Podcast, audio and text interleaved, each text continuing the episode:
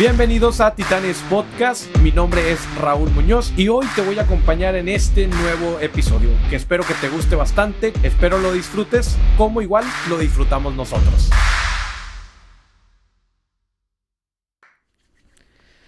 ¿Qué ha habido, raza? Bienvenidos a un episodio más de Titanes Podcast. El día de hoy nos encontramos con Ofelia Pastrana, quien es física, economista, comediante, tecnóloga, youtuber, creadora de contenido y un sinfín y sinfín de cosas. Y bueno, bienvenida Ofelia, ¿cómo estás? Muchas gracias. De hecho, nomás por aclarar, porque ya me han jalado las orejas millones de veces por esto.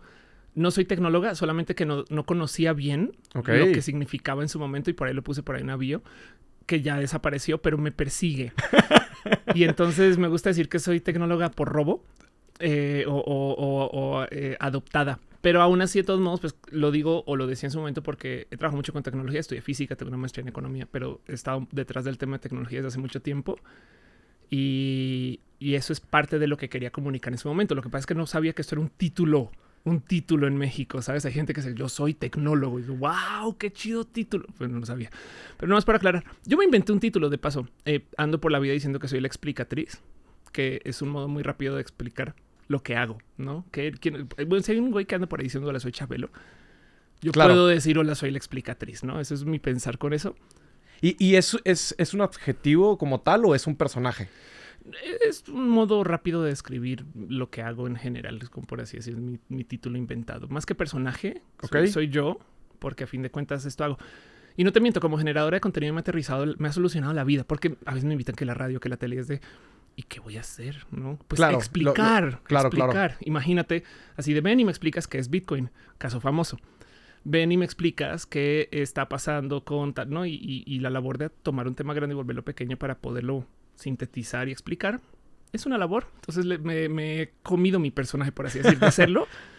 Oye, pero eh, bueno, eso soy la explicatriz. está, cañón como eh, este tema de los títulos, ¿no? O sea, eh, pareciera que es algo muy similar a este fenómeno que, le sucede a los actores cuando empiezan un rol y ya siempre, ya ni siquiera te llaman por el nombre, por tu nombre, sino te llaman por el nombre de tu personaje, ¿no? Entonces, este tipo de cosas a veces en la, en esta huella digital pues sigue apareciendo. O sea, aunque tú quieras tratar de borrarlo, hay algún comentario que hiciste, hay algún mensaje que diste, hay algún navío que se quedó por ahí, un screenshot, o sea, cualquier cosa y sale, vuelve a salir, ¿no? Sí, total, total. No, y la verdad es que no, no me lo peleo mucho, solamente que eh, lo uso más como excusa para hablar del tema de la explicatriz y, entre comillas, hashtag posicionar.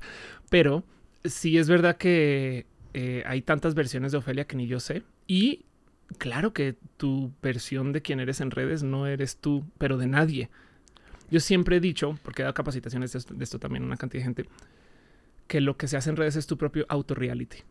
Ok. Y tú defines. Y hay gente que genuinamente en redes tiene una vida que no tiene. Eh, eh, no, o sea, no es queja, ¿sabes? Sino simplemente es otra. Muestras, cuentas una historia. Como, estos casos, ¿no? Por ejemplo, el caso típico de este billonario italiano que subía, subí todo, carro de lujo, viajes, yates y demás, y que luego resultó que era una persona que le como que le inventaron esa vida para ver ese fenómeno de las redes sociales, ¿no? Que, bueno, te digo algo, también sucede por fuera. O sea, cuántos músicos, cuántos actores, eh, ¿no? Eh, ahí te va otra. Atletas que siempre salen esas historias de, oh, le firmo un contrato de 40 millones de dólares, yo no sé, ¿sabes? Y vas y miras si ese contrato es a lo largo de su carrera y, parte de eso es un préstamo y no, lo mismo con la gente en música, firma un contrato de tanto para un disco, sí, pero cuando es con una disquera, esos contratos son préstamos. Y, traen muchas cosas detrás también. Sí, total. Y entonces les dan esta vida para, pues porque en últimas vende, ¿no? Si dan esa imagen. Entonces no, no, no es exclusivo de las redes sociales, pero en redes, claro que existe una versión de ti que, que, tú construyes. Y yo lo que enseño cuando platico esto es, pues, apodérate de eso, ¿no? Es tú cuenta la historia que quieres contar. Yo, por ejemplo, en redes trato de no comunicar tantas cosas de la índole negativa de la diversidad. Ok. Que mucha gente la trae muy puesta, ¿no? Es como, pues sí, claro que hay que decir las cosas negativas, me discriminaron, no me dejaron, no me trataron mal, me dijeron, señor, esas cosas. Pero es una narrativa al final del día. O sea, estaría muy cabrón si nada más estuvieras enfocándote en eso buscando esa atracción, ¿no? Porque ese, ese como, como, shame, shame eh, attraction, ¿no? Que le llaman, que es el hecho de que no voy a hacer como que todo me afecta para generar como todavía más visibilidad y viralidad en ese sentido. Y la, verdad es que en últimas capas y todo sí te afecta, ¿sabes? No, no, claro. Pero, pero, entiendo el punto, sí, que... que, pero hay quienes abusan de ese tema, o sea, de que ponen de que, no, es que, por ejemplo, me, me, me llamaba mucho la atención y me sigue llamando mucho la atención cuando hay creadores de contenido, influencers o personas que suben eh, algunos videos llorando. O sea, digo, que, ojo, no, lo, no, no es que lo vea que está mal, o sea, digo, quizá en alguna ocasión yo lo pueda hacer y demás, si realmente digo, oye, esto le puede servir a alguien. Pero hay algunas otras cosas y digo, hay un, meme, hay un meme de eso, de eh, entonces muestran primero una chamaca aquí como en la tienda, ¿no? No sé, un Sara, lo que sea. Y entonces anuncian, la tienda cierra en cinco minutos, ¿no? Y entonces ella se queda seis próximo video. Me encerraron en un Zara. no, no me dejaron salir. ¿no? Y era como de no, es que te quedaste un minuto más y tenías que abrir. sí, es verdad. La verdad es que, a ver, el marketing de la indignación es real. Ok. Em, las redes sociales viven del engagement. Entonces, si tú publicas cualquier cosa polémica. Y también, por supuesto, eh, exacto, también hay este tema como del, del busco, el hate y demás, que mis respetos, porque la verdad es que es complejo. Oye, quiénes también buscan eso, verdad? O sea, hay quienes como que hasta tratan de hablar cosas polémicas para recibir e-, ese tipo de hate. Y... Porque al final del día, ¿no? Creo que prácticamente los algoritmos en redes y todo, se alimentan de los haters. O sea, casi, casi es como. Se alimentan de la interacción. De la interacción. pero el hate la despierta mucho. ¿Quiénes interactúan más? El hater. Ahora, vale la pena dejar en claro que, claro, que las quejas se tienen que publicar, ¿no? Y hay un. Y es difícil entonces saber cuál es genuina, cuál no, pero, pero, por lo general, pues lo mejor es asumir que todas son genuinas, menos las dos que son falsas. Y aún así, el problema aquí es que. Eh, pues sí, hay gente que hace negocios enteros alrededor de esto. Mi visión, o como yo veo este tema, es que eso es un truco de promoción. Y quien tiene magia no necesita trucos. Ok. ¿Sabes? Que es, es muy buena frase. sí, sí. Está cabrón. Sí, sí, sí. Y, si lo piensas, no viene de las redes. Televisa tiene TV novelas y TV notas y estas cosas, no, bueno, por decir Televisa, eh, la tele, pues en general, ¿no? Eh, los, los talentos como de la vieja escuela todo el día estaban en un escándalo bien loco. Y, incluso eran cosas que ellos eh, inventaban también. Bien podrías decir que varias de esas son, son creadas. Cuando, cuando hay promoción de por medio, tú sí, sí, sí queda un poco de. Ah, bueno, cortaron? ah, bueno, ahorita podemos regresar a este tema del caso de Cristian Nodal y, Belinda, justamente, ¿no? que sucede eso, ¿no? Sucede donde Cristian Nodal de pronto en un día para otro borra todas las imágenes, deja la imagen de Spiri González y resulta que se vuelve todo un boom de cortaron. Claro. ¿Qué va a suceder? Sí, claro. Porque es este tema de la expectativa de todas las redes, ¿no? Y, volviendo a ese tema de, que como comenzábamos a platicar de ese tema de cómo que tú creas tu propia realidad en tus redes sociales, porque hay esta necesidad hoy en día de muchas personas, ¿no? Porque no culpo a nadie, hay dinero, eso es fin. Ok. Es todo, ¿sabes? Y todo, y, bueno, y, qué sucede con todos los que estamos aspirando o que estamos creando contenido, esa es como la aspiración, ¿ah? Como antes era ser eh, ingeniero, ser arquitecto, o sea, hoy en día, pues digo, creo que volteas y eh, si te ha tocado dar conferencias en, escuelas, universidades, hoy en día hay muchos niños que preguntas, oye, ¿quién quieres ser? ¿Cuál es tu sueño? Y es youtuber. YouTuber, sí, claro. La verdad, es que, la verdad es que es una búsqueda más fundamental porque siempre quieren fama y fortuna. Yo también, ¿me explico? Claro, no, no. Y, creo que todos, todos en esencia queremos fama y fortuna. Sí, la verdad es que... De diferentes maneras, ¿no? y a diferentes escalas. Quizás lo que queremos es una libertad, ¿sabes? Y, con la fortuna la tenemos. La fama, la fama no sé si, no sé si te da libertades ahora, ¿no? Pero eso es otro tema. Bueno, porque también, ojo, eh, la fama eh, difiere de la parte como de, de, ser su... Bueno, creo que hay una diferencia, como una línea muy marcada entre fama y estar como en el... En, el ojo. En el ojo ahí de todo el tema, sí. porque puede ser muy famoso, pero si tienes como, como eh, pues muchas, no sé, tú eh, tienes un perfil, eres líder en cierto ámbito y demás, y tienes esa fama que te da prestigio, ¿no? Claro. Es fama con prestigio y la otra es fama pues, por hacerte, porque tú puedes hacer famoso por un, por un meme y ser lady. Hay un documental, exacto, sí, o, liberar tu, tu sextape y listo, famoso. Sí, o hacer tu OnlyFans, sí. Total, exacto. Sí, con OnlyFans y el sextape ya no, ya no, ya no es escándalo.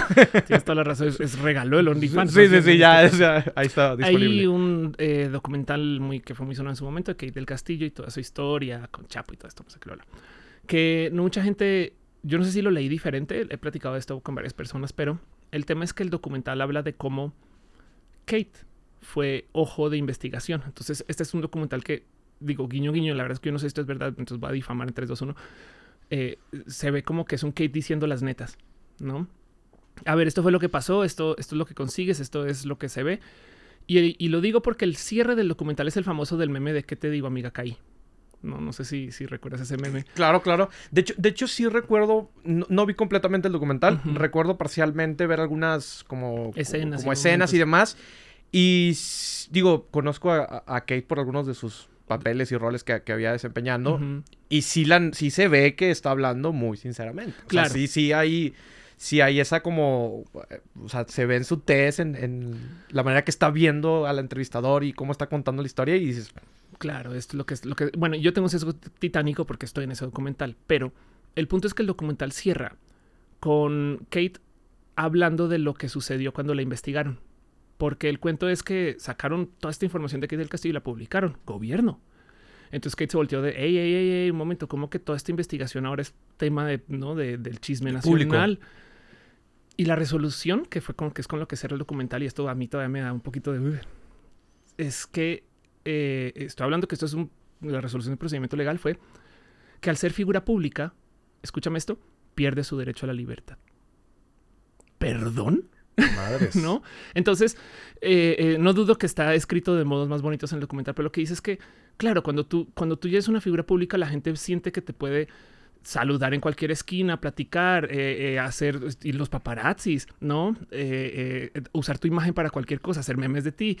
Una cantidad de, cosas que no harías con tu cuata cuata, pero con esta persona sí. Y entonces yo como figura pública chiquitita, eh, eh, ¿También, ¿También has, vivido algo de eso? O sea, ¿te ha tocado vivir como situaciones en, esas... Yo, yo me lo gozo mucho porque en último es saludar a muchas personas, eh, como lidio con la diversidad. Entonces, a veces es un abrazo. De hecho, en Nueva York. Te tocó un fan. Se acercó una persona en el metro a saludar y fue de qué bonito, ¿no? me, lo, me lo gozo. Pero del otro lado, a veces, no sé, me quedé una vez en un Airbnb y, y, pues saliendo, ¿no? De repente ay, tú eres Ofelia, no sé qué lo haré. Qué, qué bonito momento. Pero yo me quedé pensando, pero yo tenía las cortinas abiertas todo el tiempo. Caminando en el Airbnb. Yo pensaba que nadie me hizo, ¿no? Y, y, esto es mínimo. Me imagino lo que ha de ser la vida para... Para alguien con un... Para Kate del Castillo, ¿sabes? Para alguien... No, como ah, que... Ah, por, eso también hubo, digo, hace, hace años, si, si recuerdas, este hecho de... De tanto como con los policías y los políticos que estaban empujando este tipo de, oigan, es que no me pueden grabar y no pueden utilizar esta.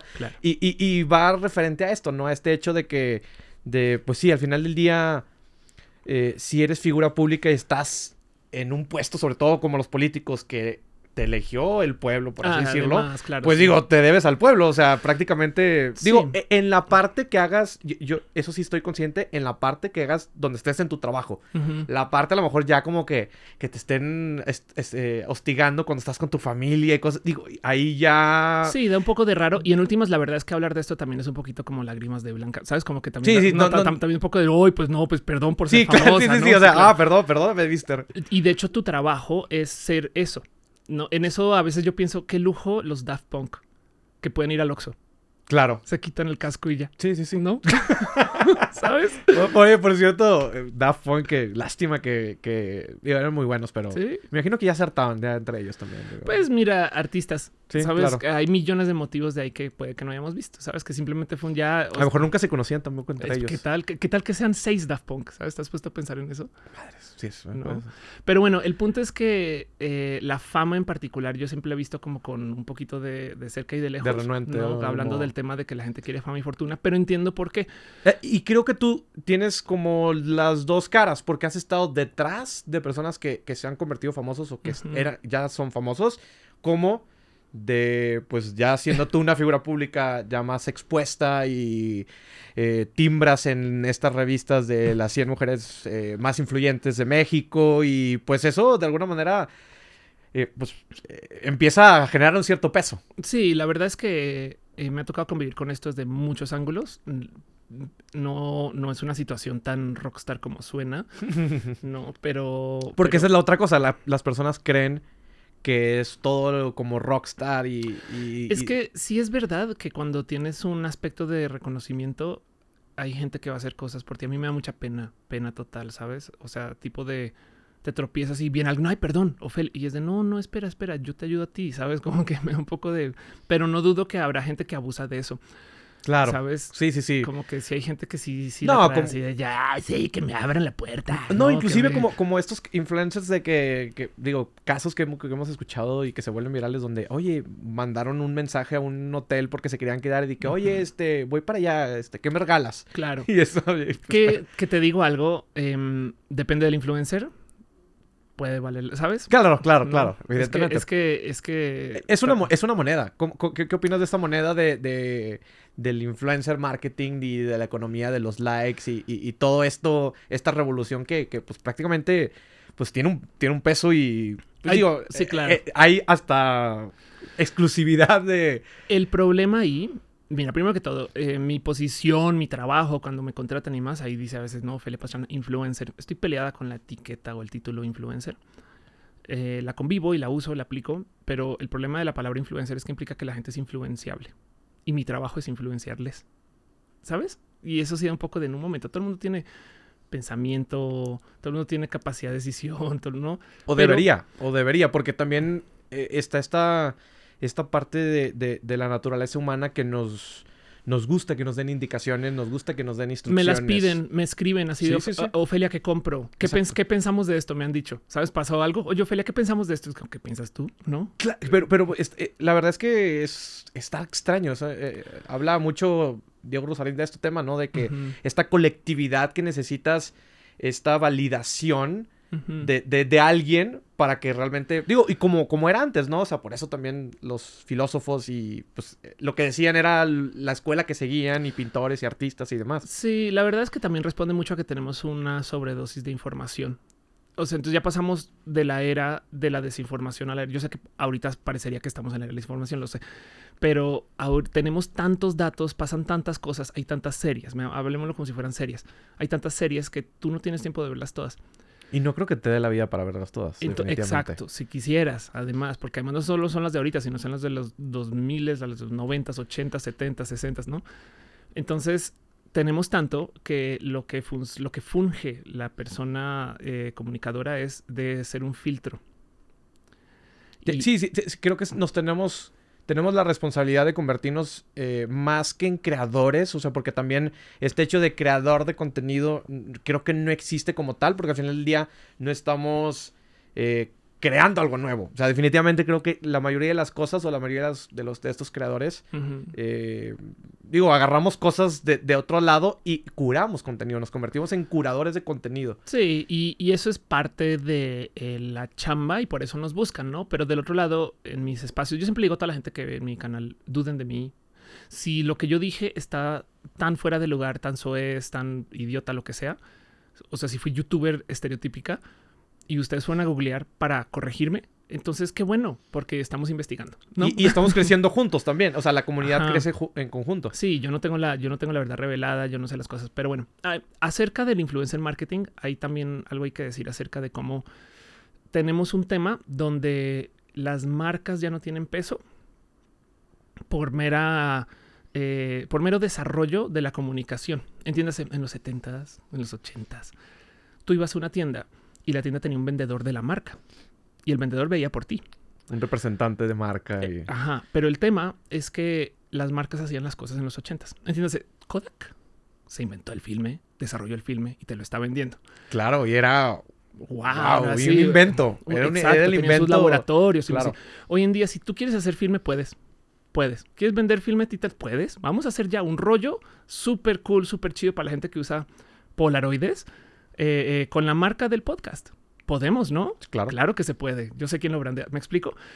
Entonces, como cualquier persona puede hacer cualquier cosa, la verdad es que ya nadie se responsabiliza por nada. El mercado de celulares Android es clásico demostrador de eso, donde te topas que se daña el teléfono y a dónde voy. No, pues a quién lo vendió, a quién lo manufactura, a quién lo importó, a quién no. Nadie sabe exactamente ya nadie de dónde es, viene. eh, es como se pierde como como el tema blockchain, ¿no? Que se pierde ese hilo de ah, dónde De lo- conectas los puntos y demás. Entonces, por consecuencia, las marcas hoy tienen mucho menos peso de credibilidad que antes. Digo, antes, ta- antes tampoco era como para confiarles al 100, pero hoy en día de verdad es que, ¿quién hizo mi celular? Vas y miras si es de ni idea.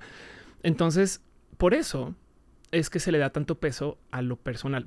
Mira, Apple gasta millones de dólares en sus lanzamientos y nos da vallas comerciales, eh, unas tiendas que están diseñadas para que tú vayas a tocarlo. ¿no? Para eso son las tiendas. el showroom. Por eso son todas abiertas, ¿no? Y tú juégalo. Cristales y, bonitas, bonita. La aquí de, la de Antara está. Un evento de lanzamiento donde nos dicen los detalles más íntimos. Este cristal de la cámara lo elegimos porque mandamos a alguien al Tibet para que encontrara que, y wow, y todos estos detalles, ¿no? Y aún así, detrás de los comerciales, el anuncio, el showroom, todas estas cosas, todavía hay gente que va a YouTube a ver, a ver el unboxing. A comparar de estos. Y el unboxing es un, es un vato que se está diciendo, ¡ay, sí está pesado! ¿Sabes? Y a ese güey le crees más que a todo lo que hizo Apple. Oye, y, eso que, digo, recordando el evento de Apple, el último con esta de, la contingencia, buenísimo evento, cinemático, transiciones y una producción espectacular. Que ni Hollywood yo creo que la tiene. Pero todavía le crees más. Claro. Al cuate que lo tiene en la mano y dice, ah, sí está cool. Al geek, tech geek. Y, eso es porque, exacto, eso es porque aunque fueran personas desconocidas, creemos más en otras personas que en marcas. Ese es el influencer Y también creemos más en otras personas que nosotros, en nuestro juicio propio. Ajá. O sea, porque hoy en día, a pesar de que hay, como dices, mucha información y, tenemos esta era de información, ya el consumidor, eh, eh, pues está más consciente también. Al final del día, eh, cuando tú vas a comprar algo, vas a adquirir algo, es porque ya viste N cantidad de reviews, ya viste cómo está calificado en Amazon, eh, todas las especificaciones. O sea, prácticamente si llega un vendedor contigo, creo que tú pudieras saber más que el vendedor que, lo que el mismo vendedor sabe. Ese es el trabajo del marketing, que tú llegues y le digas al vendedor qué producto quieres. Y le dan la madre a esta dinámica de que se supone que el representante de la marca de los ochentas te va a cuidar. Esta es la licuadora que usted debería tener. No, yo no quiero esa, yo quiero esta. ¿Por qué? Porque yo ya me informé. De eso va todo lo que sea la comunicación externa de producto. Y el punto aquí es que el influencer marketing responde a eso también, no más que como ya dudamos de todo, todo está en duda, todo se puede falsear. Tenemos esta noción de que los seres humanos todavía no se pueden falsear. Y digo noción porque claro que sí. No, claro, eh, pues eh, ya vemos estos influencers de, de, que son desarrollados y con déjate de eso. y todo. Estos influencers que les pagan su vida que son desarrollados por una agencia también sabes o sea ni siquiera tienen que ser rendereados no hay gente que tú genuinamente te quedas pensando un madres. No no había pensado en eso. Sí claro sí hay gente que, que están ahí porque se les pagó su carrera como sucedía con la música. Claro que, que, que exacto sí sí sí estaba pensando en eso no que, que fabricabas esta banda que a lo mejor no cantaban tan bien pero, pero ya hay el autotune y demás y lo fabricabas y ya lo, y la marketeabas ¿no? Estrategia de lanzamiento de esta gente era puro marketing y sigue siendo así, no más que ahora lo que importa es la marca personal, pero porque la marca personal es una firma de una persona, ser humano que avala un producto. Y, eso es lo que se paga cuando compras el marketing. La gente piensa que el influencer marketing es comprar rich, donde, y ahí es donde meten las patas. Es como yo, ah, yo lo contrato porque tengo muchos seguidores. Sí, pero es violador, ¿sabes? Claro. Em, yo, yo lo contrato porque tiene muchos seguidores. La verdad es que si tú quieres tener rich con tu mensaje, quien te vende el alcance más barato es la misma red social, quien la fabrica, la verdad. Me explico si ya la fabrica. Tú vas a Twitter y tú, o sea, bien que puedes, en vez de darle un millón de pesos a una persona súper bueno, ok, pues en materialismo, no darle 100 mil pesos a una persona influencer. Pues no dudo que hay campañas de millones por ahí, pero en vez de darle 100 mil pesos a un influencer, puedes darle 10 mil a un artista muy chido que no tiene followers, que te haga un mensaje de no mames y una entrega súper cool y demás, y luego compras social ads y le llevas tráfico a su anuncio. Y entonces sigue siendo humano, tiene mucho talento y tiene los views. Pero la gente no lo ve así. Lo que, lo que piensa es que piensa que... Número de seguidores es igual al número de... De, de, de, pesos.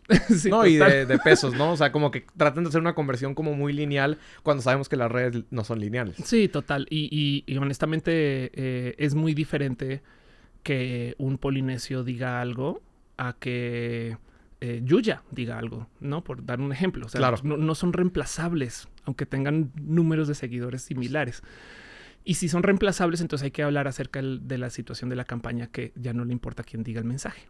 ¿No? Que, eso es cuando ya trasciende realmente el mensaje, ¿no? Cuando ya no hay necesidad eh, de, que alguien comunique la campaña, sino que ya es la campaña, como por así decirlo, ya es del pueblo.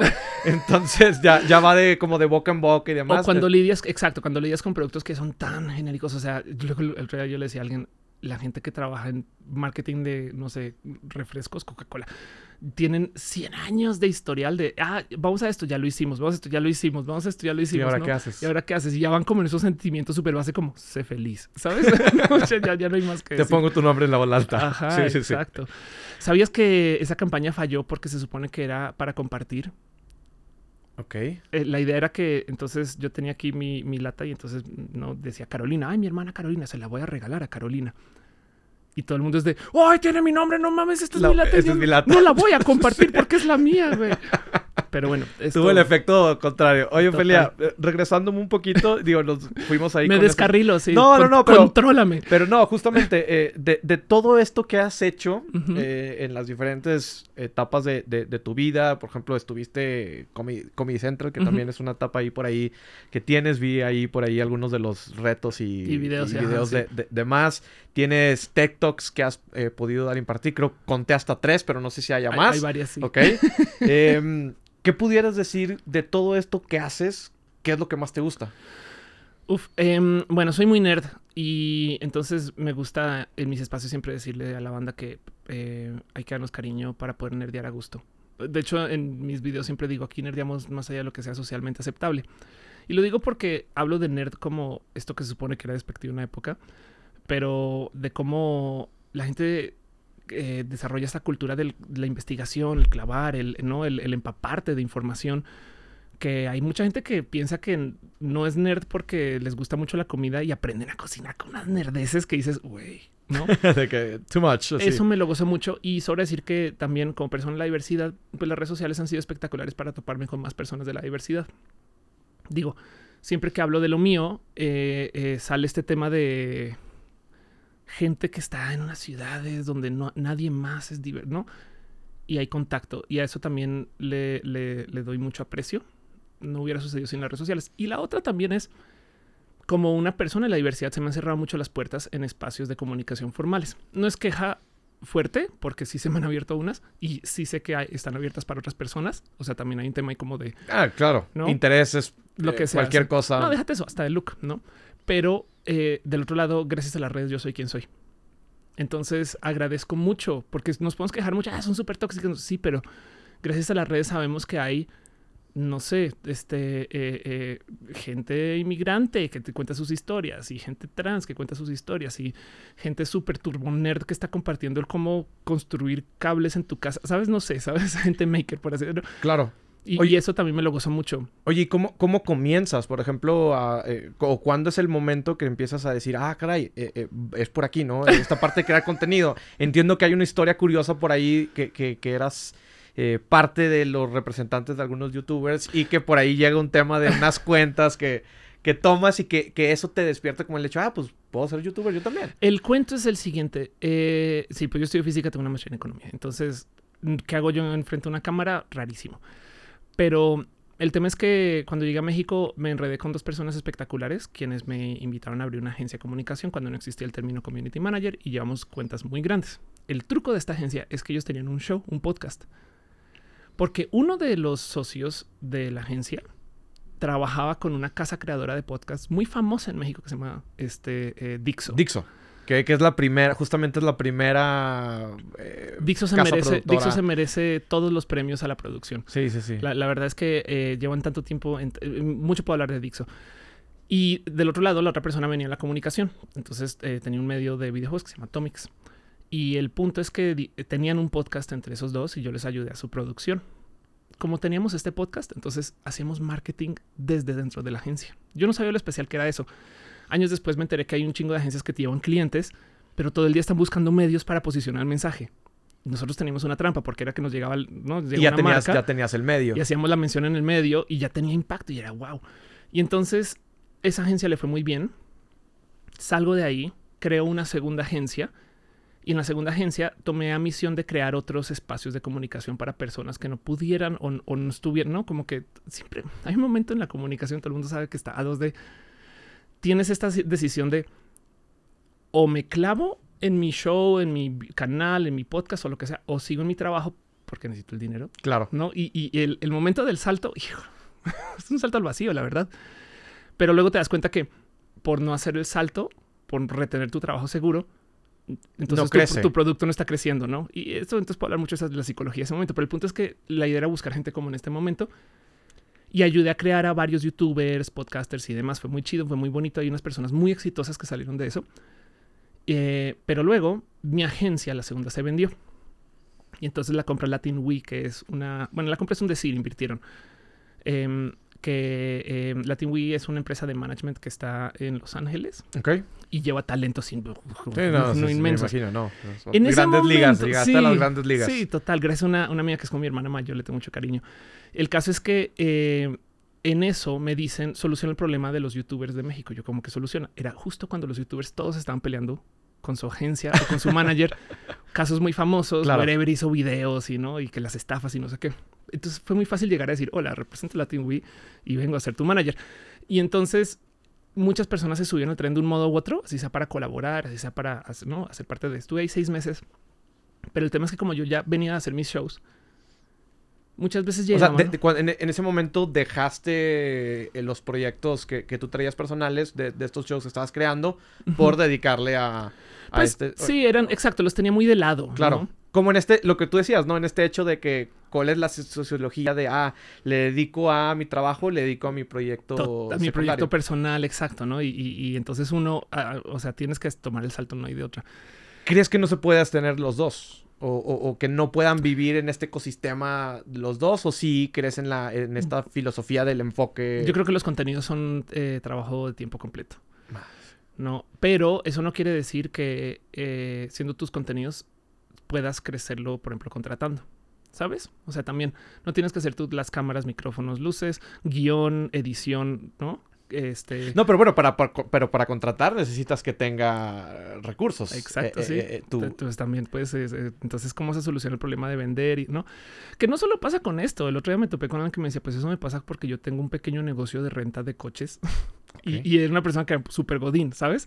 Y entonces tenía como su negocio de lado y decía, pues que el negocio no crece, pero es porque tengo que estar todo el día en la oficina. Y es de...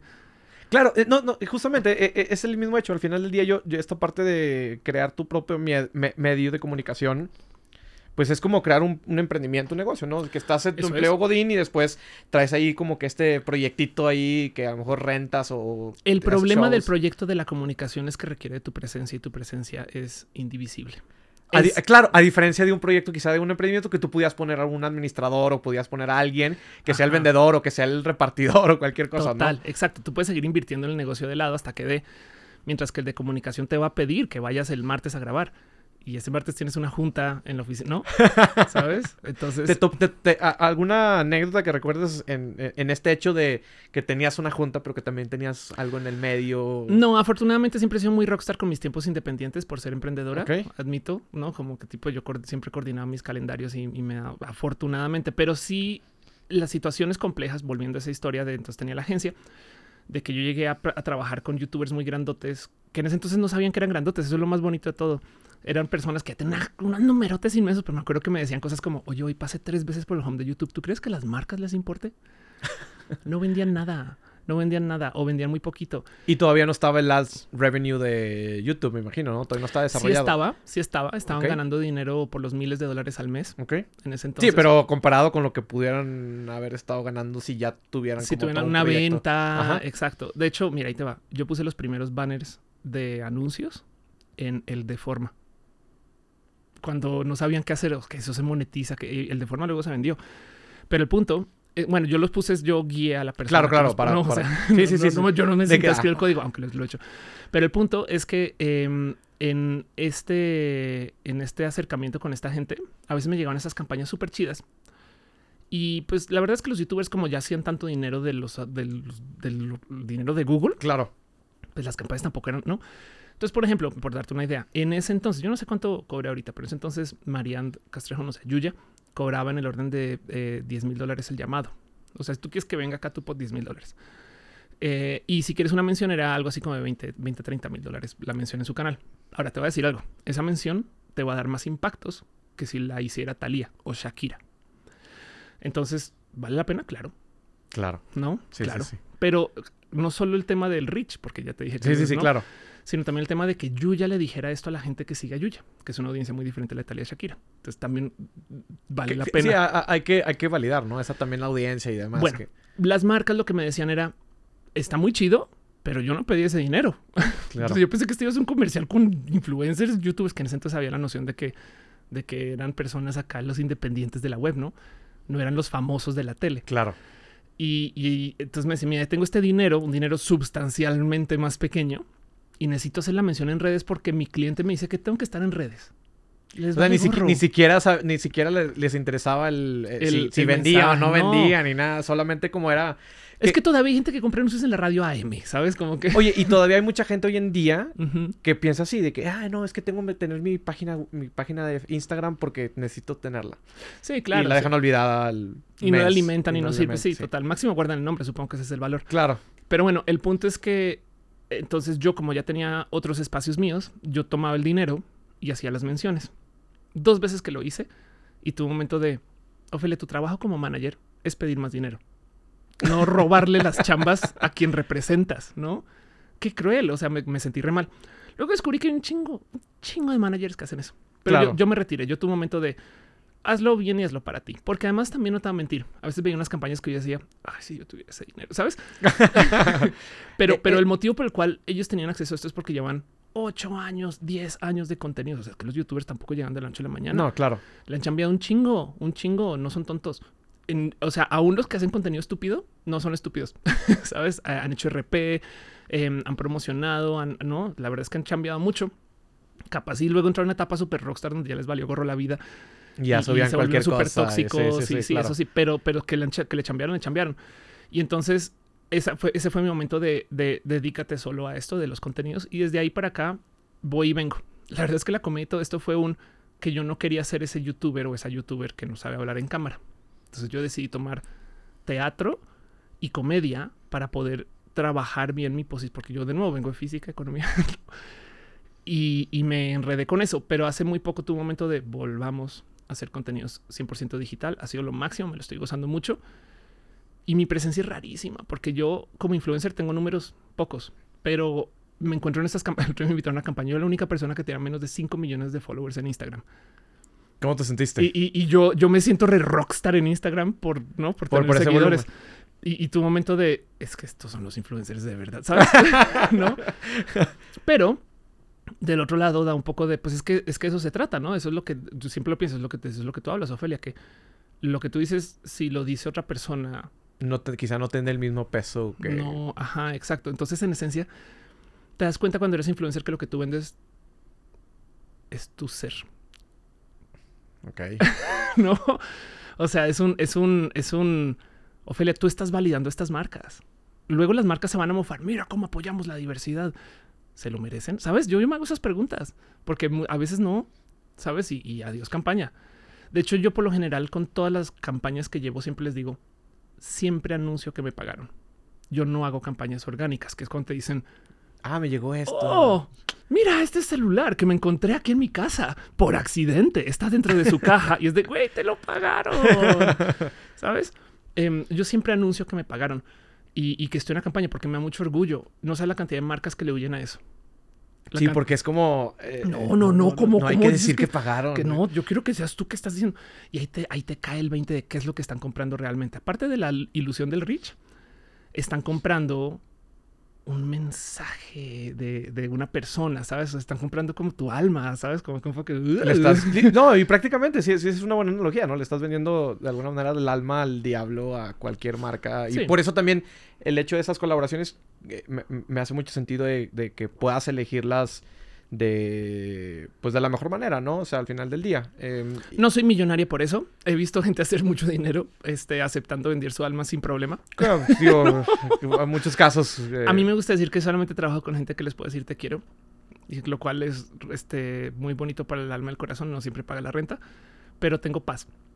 Sí he hecho algunas campañas que digo que hago acá y me salgo. Okay. O sea, literal, unas que... Si haces unas donde tomaste la decisión y dijiste, oye, ¿sabes qué? Sabes que hasta aquí o... El modo de saber que si tu mensaje va por donde está lo bonito, que es lo que yo quiero, no todo el mundo, obviamente, eh, es ver qué tipo de energías despierta la respuesta. si la gente que te responde está, ah, la pelea, la argüende, no sé qué es de por ahí, no va, ¿sabes? O sea, puede que tú no sientas que es un mensaje odioso, pero si las respuestas son odiosas, entonces a lo mejor sí lo es. Y me ha pasado con algunas campañas y he tenido unas que literal pongo el tweet y, gente que yo conozco responde con cosas bien ácidas y da un poco de yo no quiero esto, ¿sabes? y, y, me, ajá, y literal una en particular borré el tweet y le escribí a la agencia diciendo no voy a estar en tu campaña cuando ya la habían anunciado, ya la habían aprobado, ya estaban dando, ya, ya, ya, te, dieron el dinero, ya te habían depositado y todo. Sí, quemón, ¿sabes? Pero pero a fin de cuentas. Pues eh, al final del día también, ¿no? Como en las redes sociales, es prueba y error. y, y digo, también, al final, tú tratas de poner tus este espectro de con qué marcas vas a trabajar, con qué valores tiene, qué necesita, pero evidentemente hasta que no la lanzas o no generas un contenido y que recibes ese feedback de retroalimentación de la audiencia es como realmente vas a saber si... si, es un privilegio poder elegir, también admito, ¿no? Claro, definitivamente. con esto, con esto no. Pero te, no te voy a mentir que sí, a veces da mucha pena, aunque sea anunciando que me pagan y más un poco, este mensaje se ve súper comercial, ¿no? O sea, como, y la gente no me dio follow para ver comerciales claramente, aunque yo siempre trato que los comerciales encajen con de lo que yo comunico. Motivo por el cual, em, por mero buen hondismo, a mí me gusta darle retweet y darle like y comentarios a mis amigues influencers en sus posts patrocinados, ¿sabes? Porque pobrecitos así pusieron el post, tiene tres interacciones, ahí va Ofelia a darle retweet y entonces en sus reportes ojalá y les ayude. Lo hago solamente por esparcir la buena Claro, claro. Pero, pero porque entiendo, entiendo ese sufrir, ¿no? pues sí, no, claro, porque al final del día pues algo tiene que pagar la renta y algo tienes que comer. Sí, y, también son mis amigues, ¿no? entonces están como en eso. Ah, y, y es un negocio digno, la verdad, es que, a ver, no solo es la gente influencer. ¿Qué crees tú que hacían todos los famosos de la tele, del cine, de la radio, ¿sabes?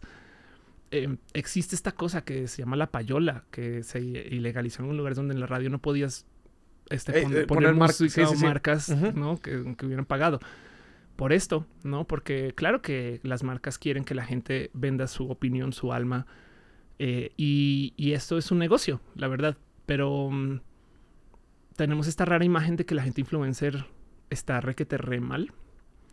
Cuando la verdad es que pide un chingo de chamba. Ah, yo, yo le, tengo mucho respeto al hacer contenidos. Hablamos antes de arrancar eso que yo le tengo mi máximo respeto a cualquier show que haya vivido más de 100 episodios. Porque las etapas de la creación de los podcasts o de los canales de YouTube es lanzo el primero y le digo a todos mis amigos y amigas que ya lancé. Y entonces luego llegan y el segundo se demora un chingo. Luego por ahí del décimo ya no tengo audiencia porque ya no les puedo seguir diciendo a mis amigos vengan, vuelvan, ¿no? Y, comienzas a crear esos contenidos como de lado. Y ahí solito mueren un buen. Porque no, no, no lo ven como un tema de, a largo plazo, ¿no? No lo ven como un me moro tanto en hacer estas cosas y, y, no pasa nada, sino es que hay que aprender a, a, darle vida a los contenidos. Entonces me gozo mucho eh, los espacios independientes porque siento que aquí es donde está la verdadera investigación. ¿No? Acá tenemos un tanto más de libertad. Celebraré para siempre que existen las redes por esto mismo aunque nos quejemos de que las redes son súper tóxicas, si no fuera por esto, esto no existiría, ¿sabes? No, definitivamente. ¿Te imaginas pidiéndole que hay mer, ¿no? Un espacio para, ¿no? Titanes, ay, de verdad, ¿no? O bueno, por no, nada en contra de Imer, pues, pero ¿me entiendes? no, no, claro, sí. Eh, creo que estos espacios ayudan a, y, fomentan a que haya esta diversidad que, que bien comentas y que, pues, de alguna manera eh, empiezas a pelear con estos grandes jugadores, ¿no? O sea, eh, si recordamos los podcasts cuando inician también en, ese tiempo, 2009-2010, los principales contenidos que estaban posicionados son los mismos contenidos que venían refritos de la radio o de la tele y que empaquetaban en, contenido de podcast. Y hoy en día esos contenidos ya no empiezan a figurar en, en, dentro del listado, ¿no? Sí siguen algunos que, digo, siguen teniendo su audiencia muy fuerte, pero ya hay otros independientes eh, que, empiezan a, ahí a tocar y, Es que la diferencia es porque da gusto. está una cantidad ridícula de cabinas de radio, el staff. Em, y lo digo porque para tener una buena producción, lo que necesitas es, o sea, dos manos talentosas, cuatro manos talentosas, seis, ¿sabes? Pero a veces yo he visto unas cabinas que llego y hay eh, dos güeyes para nomás ajustar el micrófono, este, un güey para las luces atrás, un güey parado atrás, una persona en la cabina de monitor que yo no sé qué está monitoreando, pero está monitoreando algo y comienzas a contar veces 1, 2, 3, 4, 5, 6, 7, 10, 11, 12 para hacer una grabación de media hora además. Y de un poco de, güey, ¿cuánto vale esto? ¿Sabes? y entonces El problema es que la gente que tiene medios formales, no te voy a mentir, sí le tiene una mano así, pero aventajadísima a la gente independiente en que venden re bien. Claro. Tiene unos departamentos de ventas que dan envidia, dan pues envidia. a eso se dedican. Realmente eh, eh, ellos construyen los medios o los canales justamente alrededor de la venta. Alrededor de la venta. O sea, ya, te, ya te vendieron el espacio y ya ahora sí con eso invierten y generan el... Total, eso es verdad. Pero, pero de resto, em, la verdad es que los contenidos independientes me los gozo mucho porque he visto gente hacer podcast con un iPad. Así me llegas a la casa, estás en la cocina, pones el iPad en la mesa. Unos lavaliers o ah, Ajá, no, el iPad ahí en la mesa, sí, hablas como por encimita del iPad y salen, salen y salen chido. Todos los medios que conozco, grandes, pequeños em, y también youtubers, pero por lo general los medios siempre funcionan así. Tienen un chingo de publicaciones y de repente hay una, una que les dispara. Y ya.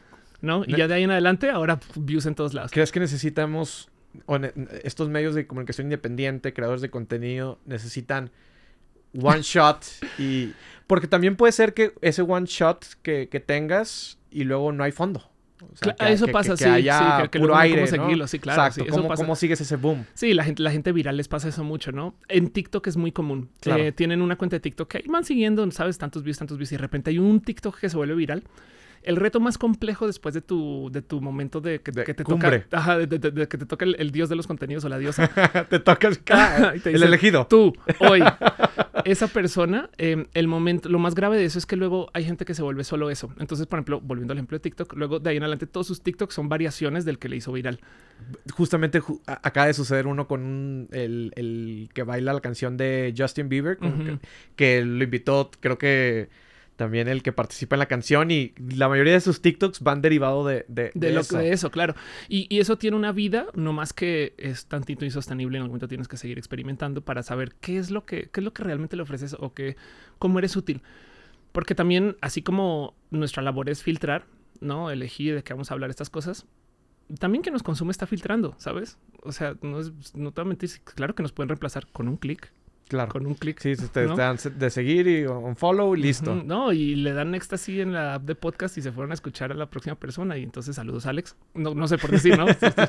un ejemplo, me explico. Claro. Em, entonces, eso también sucede. Pero en últimas, la verdad es que también hay esta gente que por 10 años le lleva dando y, y los polinesios un día me dijeron una cosa espectacular. Es un gran consejo. Me dicen, todo el mundo quiere un video de un millón de views, que es verdad. Pero también si haces un millón de videos de un view, da la misma. Totalmente. más que hay que hacer el millón de videos. Claro. Y para hacer el millón de videos es constancia, disciplina, esfuerzo, eh, inversión poca mínima de ya sea de tiempo, dinero y demás, ¿no? Total. Pero me goza mucho también que, de nuevo, los podcasts son un camino espectacular. De hecho, los contenidos en video en general, toda esta generación en redes sociales, porque aquí poca línea. ¿No? O sea, si quisiéramos ahorita... Eh, Podríamos hablar de cualquier... sí, de hecho hemos, eso quisimos y de esto decidimos hablar. Claro. Ahorita, ¿no? Totalmente. Nadie nos, nos, dijo no hables de este tema. Claro. Ofelia, para ir un poquito cerrando, quisiera eh, como preguntarte algunas recomendaciones para crear estos nuevos medios independientes y demás, con qué podemos iniciar, qué necesitamos justamente, ¿no? Para poder obtener esta sostenibilidad. Claro. Y que, pues, eventualmente podamos inclusive monetizar, vivir de esto, de, nuestra creatividad. Ok, em, dejo dos consejos. El tema de la monetización solamente, bueno, tres. Uno de la monetización en particular es, es no confíen en la monetización de las plataformas, hay que vender. Okay. Em, pero va a llegar. O sea, mejor dicho, si, si tienes una cierta forma de relevancia, te se va a llegar. Entonces, eh, el, el, punto es que la monetización te va a dar mi, mi, mi, mi, gran amigo en producción, ex socio, bueno, socio, en paz descanse ahorita, COVID. Em, siempre decía, la monetización es la propina. ¿No? O sea, el botón de monetización es, el, es, el, es el tarrito de la propina todo lo demás es el negocio. Y tiene un punto muy válido. Pero el punto es, dejo dos consejos para el cómo hacer y lanzar contenidos. Uno es mío, el otro no. El que es mío. Va a ser súper pedante dos segundos. Háganlo. Sí, eh, eh, muy egoísta, ¿no? sí, muy creída. Háganlo. Porque a veces está este tema de, no, es que estoy esperando para grabar y, y, y, ahorita le voy a hacer y demás. Y es un, no, es que tienes que arrancar. Y las redes lo que quieren dentro de todo y todo, no es calidad. La tener calidad es muy chido. Claro. pero, pero, también la calidad es subjetiva, ¿no? Al final del día, ¿quién define qué es calidad para qué? no, hay gente que se pierde, no, hasta que tenga la cámara y las luces y el micrófono y esto ayuda. Pero he visto gente hacerse famosa grabando con su celular y casi que el micrófono suena como en la regadera. ¿no? Como que eh, la calidad de la producción no es tan necesaria, aunque es chida tenerla, pues. Creo que ayuda a como destacar quizá eh, en, términos de, a la hora que estás visualizando contenido, a lo mejor que digas, oye, estos, ah, caray, tienen micrófonos. Pero, pero más bien, sí, pero aún así, mira, con suficiente propulsión vuela un ah, ladrillo, ¿sabes? Entonces, el tema es que si tu mensaje es chido, la gente lo va a ver. Y de hecho, la historia de ir mejorando los contenidos en su calidad de entrega a medida que vas creciendo también es una historia que se va a contar. Ah, yo me acuerdo cuando te veía que no tenías micrófonos. Sí, claro, que empezabas así eso es chido porque la gente siente también mucho tu crecer y porque van creciendo contigo. Es que ese es el otro tema. Cuando comenzamos a ver a Yuya, no, bueno, no sé, o a Wherever o a quien sea que tenía. ¿Cuántos años tenía Yuya? Este, 12, 10. Sí, no sé.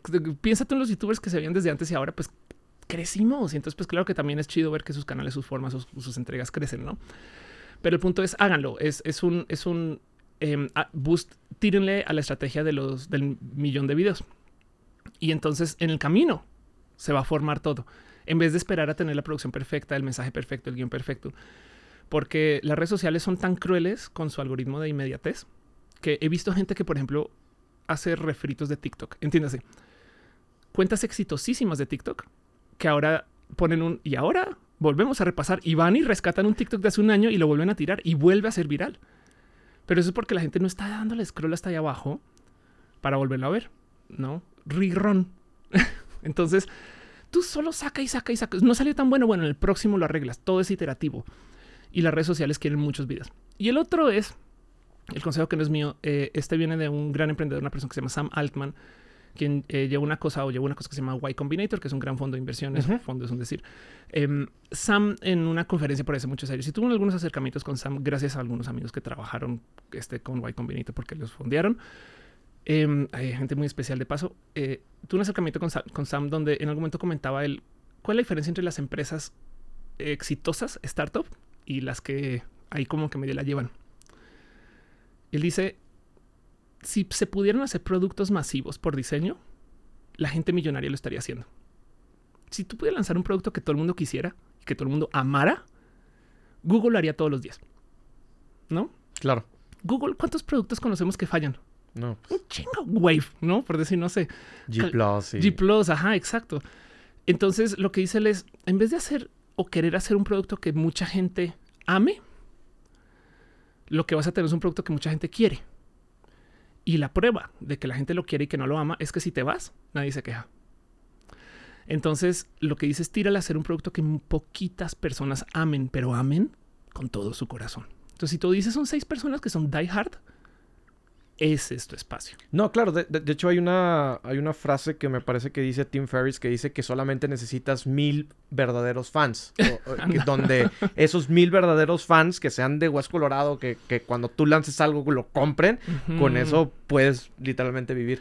Sí, total, exacto. Entonces es mejor, es mejor hacer un show para seis personas, pero que además que sea la comunidad, que sea algo chido, que funcione para seis, que quiera hacer una cosa que tenga los números de, de, de Wherever el día de lanzamiento. Porque estoy usando Wherever de ejemplo, no sé, pero... bueno, bueno, pero, pero, pero, un ejemplo. Sí, es, es, es, es, no le tiren a, a, las vistas masivas, tírenle a, a, a, decirle algo a esa mamá de Aguascalientes que su hijo neurodivergente ve tu show, ¿sabes? Y es como de ahí está el cariño.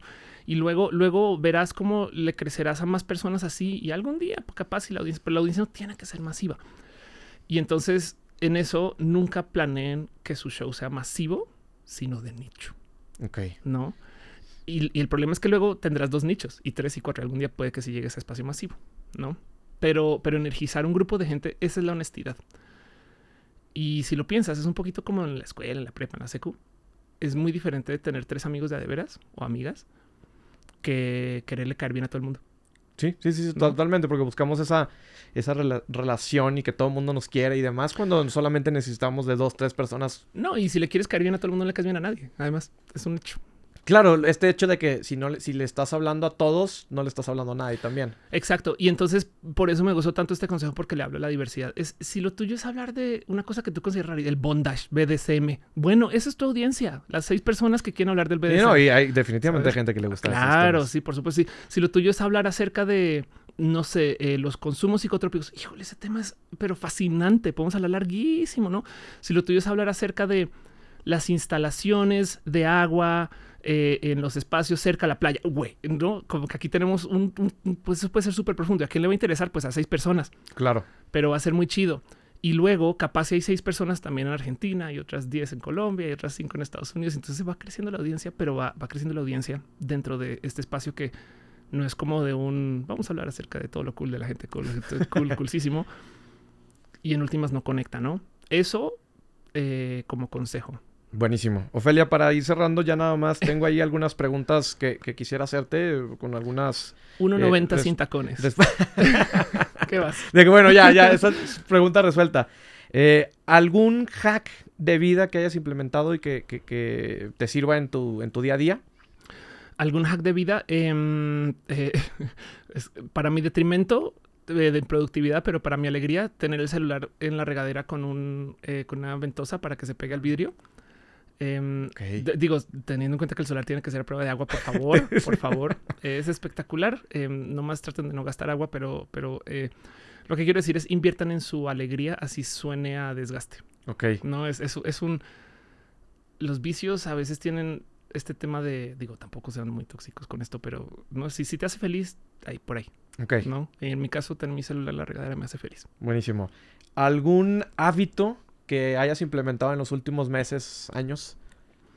Eh, como vivo y trabajo en mi propio departamento y más, el, uso del software como outsourcing de disciplina ha sido muy bueno. O sea, todos estos programas de recordatorios, calendarios, todas estas cosas, para mí es decirle al robot, sea mi mamá. Mucho amor para mi mamá, que todavía vive, pero pues ahora tengo un robot que es mi mamá. Eh, adelante, no le teman a, hacer uso de las herramientas digitales que de nuevo es outsourcing de disciplina para que, para que te dé recordatorios de... Yo tengo programas hasta las horas de la comida, ¿sabes? Porque si no se me va. Una PM, que es a la hora, me sale la notificación. Eh, solamente porque es un, modo de mantenerme dentro de calendarios y demás. Porque si no, bien que puede pasar dos días y es no me he bañado, ¿sabes? ¿Tu aplicación favorita en este momento? En este momento, eh, pues ya que estamos hablando de esto, uso y vivo y me desvivo con una cosa que se llama Asana. Ok. Em, yo creo que eh, esto, esto es lo que es mi, ese es mi robot, es mi mamá. Asana, mi mamá se llama Asana. Mi otra mamá, porque tengo una madre claro. que, no es digital. Em, también, por ejemplo, me gustaría preguntarte. Eh, dentro de, digo, ya comentaste un consejo que, te dieron, pero ¿cuál sería otro consejo de los mejores consejos que te han dado? De los mejores consejos que me han dado. Eh, a ver, déjame, le doy un poquito de vueltas a esto. Ok. Em, esto se lo atribuyo a Piolo Jubera, mi maestro de impro. En la impro te subes al escenario y todo está por decidir. Improvisas, ¿no? O sea, haces una obra de teatro y no hay guion. Y no es como que puedas planearlo en vivo, ¿no? sé, te acercas con nosotros y Ay, yo, voy a ser el, el, granjero y tú vas, ¿no? Tienes que hacerlo con la intención. Y se usa mucho eh, eh, un par de técnicas, una en particular que he hablado bastante en público, que se llama usar el CI. Pero el consejo es déjate caer. Déjate caer y las soluciones de caída. Hay un gran libro de esto de parte de Piolo Jubera, por si lo quieren buscar en Amazon. Piolo Jubera, búsquenlo, lo van a encontrar su libro rojo, que eh, lo explica un poco más a fondo. Pero el tema es: tienes que dejarte failear a gusto. Capaz si no lo quieres hacer en público porque te da oso. Va, encuéntrate un lugar donde puedas failear a gusto si quieres escribir, escribe más de lo que necesites. En vez de querer hacer la obra perfecta, escribe 200 obras. Una va a ser buena. ¿Me explico? Tienes que failear, tienes que dejarte caer, tienes que perder el miedo al oso. Em, tienes que entender que vas a hacer cosas que son horribles. Todos los bebés son feos cuando nacen, ¿sabes? Todos. Y se van creando sobre la marcha. Entonces, si tu show, si tu contenido, si tus exceles, si tu planeación, si tu modelo, eh, si tu peinado, si tu maquillaje, yo no sé, lo que sea que estés trabajando, si se ve feo, bueno, feleaste, pero para la otra, eh, eh, pues ya que te dejaste caer, pues ya sabes un poquito por dónde puede ir la cosa y sigue le dando. No es más, es todo es iterativo, nada, nada sale espontáneo. Buenísimo. Y por último, una vez que ya no estés en este mundo, en este planeta, ¿con cuál frase te gustaría que te recordaran? Este, eh, eh, cualquier frase relaciona. Em, nos, yo hablo mucho de Star Trek en mis espacios y entonces siempre responden con shot. Así que todo lo que voy a decir es Star Trek. Eh, y guardémonos con eso un poco.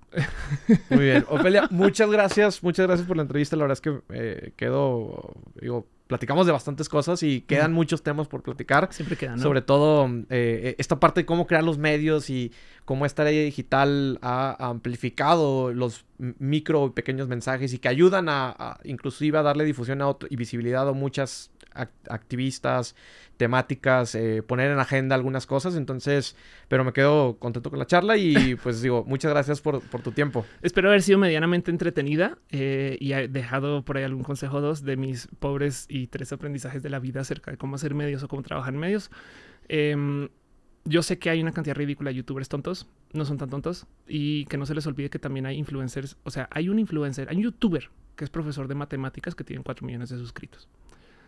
Entonces, si los youtubers están idiotas, y también metes a gente en esa bolsa. Yo digo un poco de, no sé, hay tanta gente que... Y luego del otro lado, el entretenimiento también es parte de... Así que em, les dejo ahí un rasquense en el corazón un poquito el... el eh, a quién siguen y por qué. Y, y, seamos parte de una bonita comunidad de la comunicación, que eso me lo gozo mucho como nunca, como nunca. Yo nunca le diré que no a un nuevo podcast, un espacio, en tu caso no es nuevo, pero sabes, como que a los, a los espacios indie de la comunicación, por eso, no porque somos personas de a fin de cuentas. Claro, tus redes sociales para toda la comunidad que te pueda seguir. Se escribe con PH porque suena intensa Ofelia, entonces es of course. Ok. En, todas las redes. En, todas las redes que pueda, porque, porque no dudo que habrá algún listo o lista que por ahí se me adelantó en una.